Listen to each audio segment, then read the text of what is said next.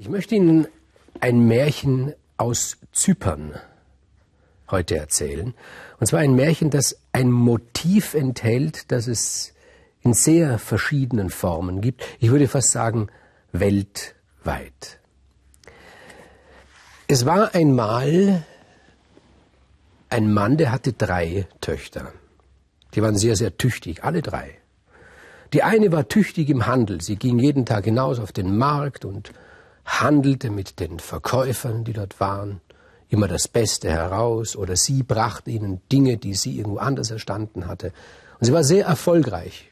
Und es war klar, wenn sie mal eines Tages einen Mann bekommen würde, der könnte stolz auf sie sein.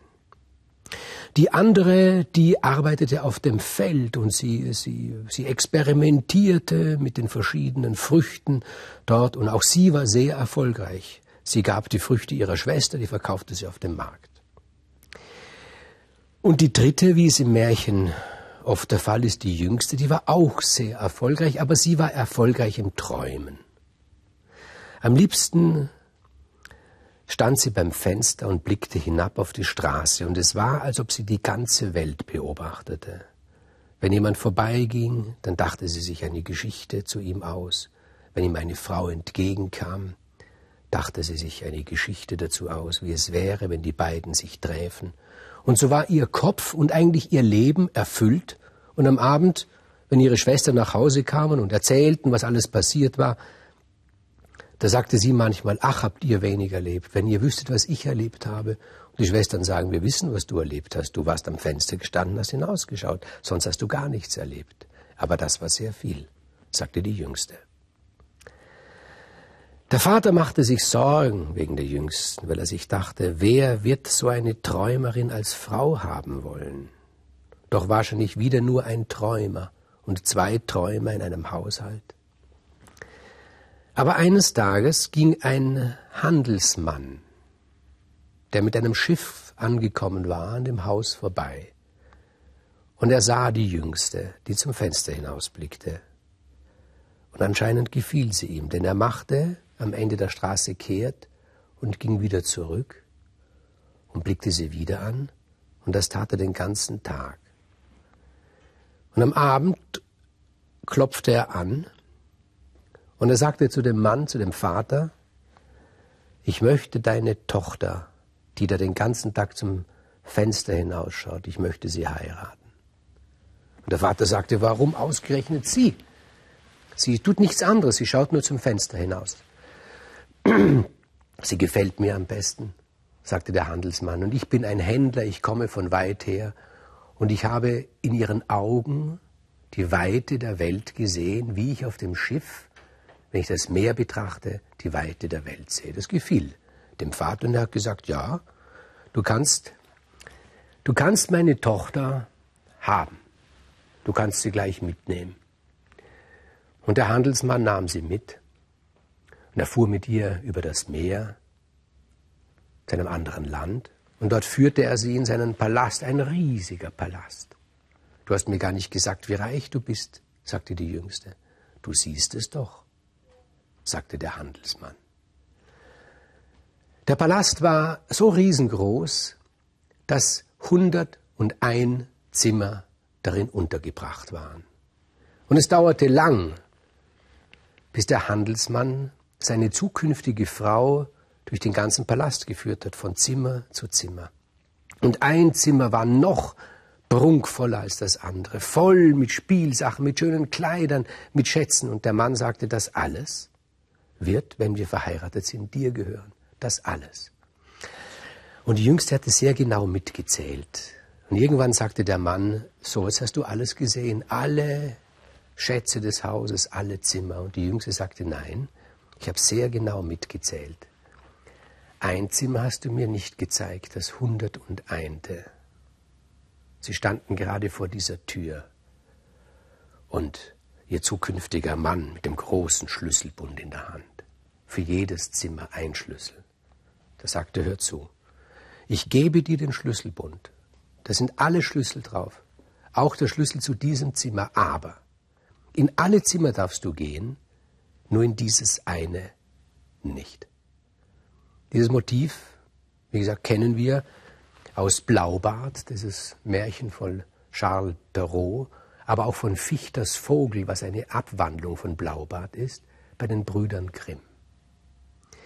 Und natürlich selbstverständlich, in welches Zimmer würden Sie denn am liebsten hineinschauen? Die anderen hat man gesehen, wunderbare Schätze, aber dieses eine. Und der Handelsmann sagte, in diesem Zimmer ist auch nichts, was interessant ist. Du wirst nichts finden, was dich interessiert, keine Schätze, gar nichts. Und dennoch war sie neugierig. Dazu gesagt werden muss, dass die anderen Zimmer alle Fenster zum Garten im Innenhof hatten, ein wunderbar blühender Garten. Aber dort war nichts, nur der Garten. Und eines Tages, als ihr Mann unterwegs war, hielt sie es nicht mehr aus.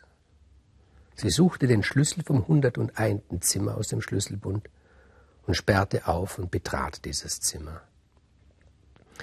Und es war genauso, wie ihr Mann gesagt hat, es war leer, war staubig, leer, aber es hatte ein Fenster und dieses Fenster zeigte hinaus zur Straße.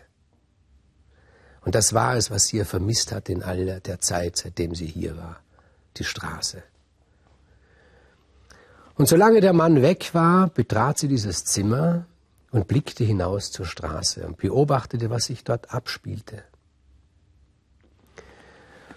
Und eines Tages sah sie, wie da ein Fuhrwerk daherkam.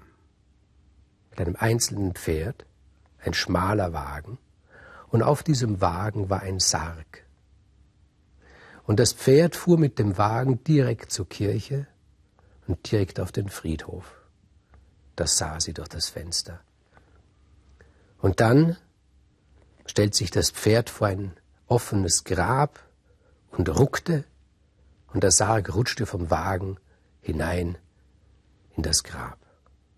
Und das schien ihr so traurig zu sein, und sie dachte sich, hoffentlich passiert mir das nie, dass, wenn ich sterbe, dass niemand hinter meinem Sarg hergeht. Wo bin ich hier eigentlich, fragte sie. Das erste Mal, ich, ich, ich bin in der Fremde, meine Schwestern sind nicht da, mein Vater ist nicht da, meine Freunde, die ich immer beobachtet habe, mit denen ich gesprochen habe, die an meinem Fenster vorbeigehen, die sind nicht da. Ich werde so enden wie dieser oder diese, die in dem Sarg ist.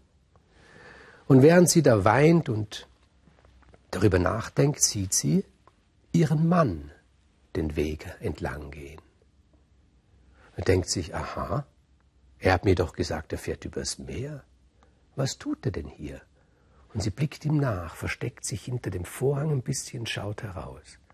Und der Mann geht auf den Friedhof. Und er bleibt vor diesem Grab stehen. Und plötzlich geht eine Veränderung mit ihm vor. Seine Schultern wölben sich. Er wird größer, seine Beine werden stärker und krumm, seine Arme fahren aus, werden unnatürlich lang, die Finger werden lang. Und sein Kopf bläht sich auf. Zu unglaublicher Hässlichkeit. Und er dreht sich um und blickt genau in ihre Richtung, aber er kann sie nicht sehen, weil sie ist ja hinter dem Vorhang. Und da sieht sie, dass ihr Kopf an, dass sein Kopf anders aussieht, dass er sich aufgebläht hat und dass ihm ein drittes Auge auf der Stirn gewachsen ist. Ein hässliches Monster ist er geworden. Ihr Mann, er kniet sich nieder, nimmt den Sarg, hebt ihn aus der Grube, öffnet den Sarg, nimmt die Leiche heraus und fängt an, schmatzend, dass man es hört über die ganze Straße, diese Leiche zu fressen. Sie ist so entsetzt voller Angst, dass sie der Ohnmacht nahe ist und in ihrer Angst hat sie den Schlüssel zu diesem 101. Zimmer sich auf den Finger gedrückt. Und am Abend kommt der Mann wieder zurückverwandelt in seine normale Gestalt und er sagt, wie hast du den Tag verbracht? Sie sagt, ich habe in den Garten geschaut und er sagt, gib mir die Schlüssel, das sagt er jeden Abend. Sie gibt ihm die Schlüssel und da sieht er den Abdruck von dem 101. Schlüssel. Und er sagt, du warst in dem Zimmer, du weißt, wer ich bin, und er verwandelt sich vor ihren Augen in das Monster und sagt, ich werde dich nun fressen. Und ich sage, bitte, Wenn du mich frisst, lass mich vor einmal noch einen Blick hinaus auf die Straße werfen.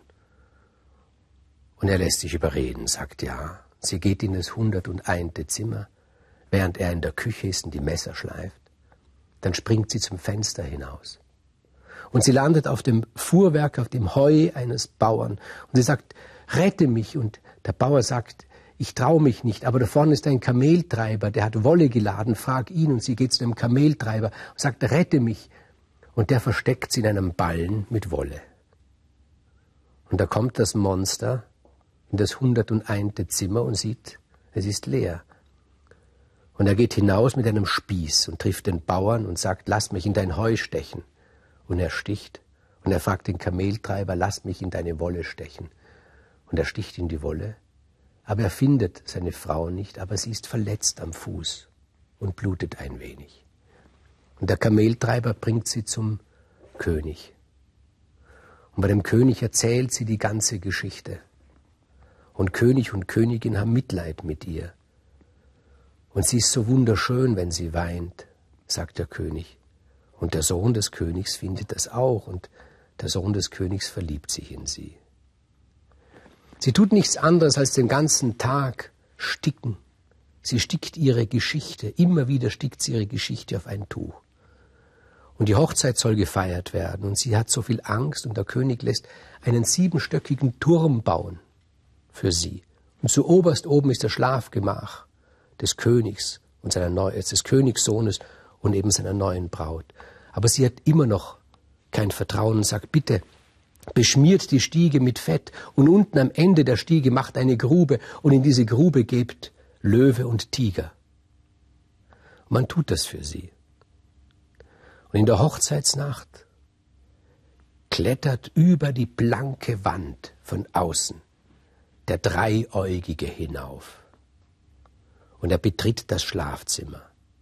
Und er streut Grabeserde über ihren Bräutigam, so dass er in einen todähnlichen Schlaf verfällt. Und dann nimmt er seine Frau und sagt, ich habe dir gesagt, ich werde dich fressen, ich kann nicht anders. Das werde ich jetzt tun. Du gehst mit mir. Und sie sagt, ja, ich gehe mit dir, aber bitte nicht vorne an der glatten Wand, dort habe ich Angst, dass wir stürzen gehen wir über die Stiege. Und ich habe Angst, vor dir zu gehen, lass mich hinter dir gehen. Sie machen die Tür auf und auf der Stiege, die mit Fett eingeschmiert ist, rutscht der Dreieugige aus und er fliegt über die ganze Stiege, fällt er hinunter und fliegt unten in diese Grube, wo Löwe und Tiger auf ihn warten und ihn auffressen. Es endet wie immer. Gute Hochzeit, ich frage mich bei solchen Märchen immer, wie kann jemand mit so einem Erlebnis weiterleben? Jemals.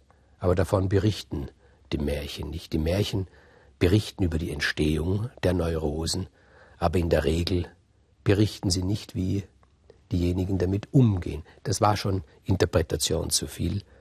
Sie kennen ja meinen Grundsatz. Die Deutung überlasse ich Ihnen. Denken Sie darüber nach, bringen Sie das Märchen mit Ihrem eigenen Leben in Beziehung das Beste daran wird sein, dass Sie am Ende nicht mit Sicherheit wissen, ob Sie die Wahrheit gefunden haben.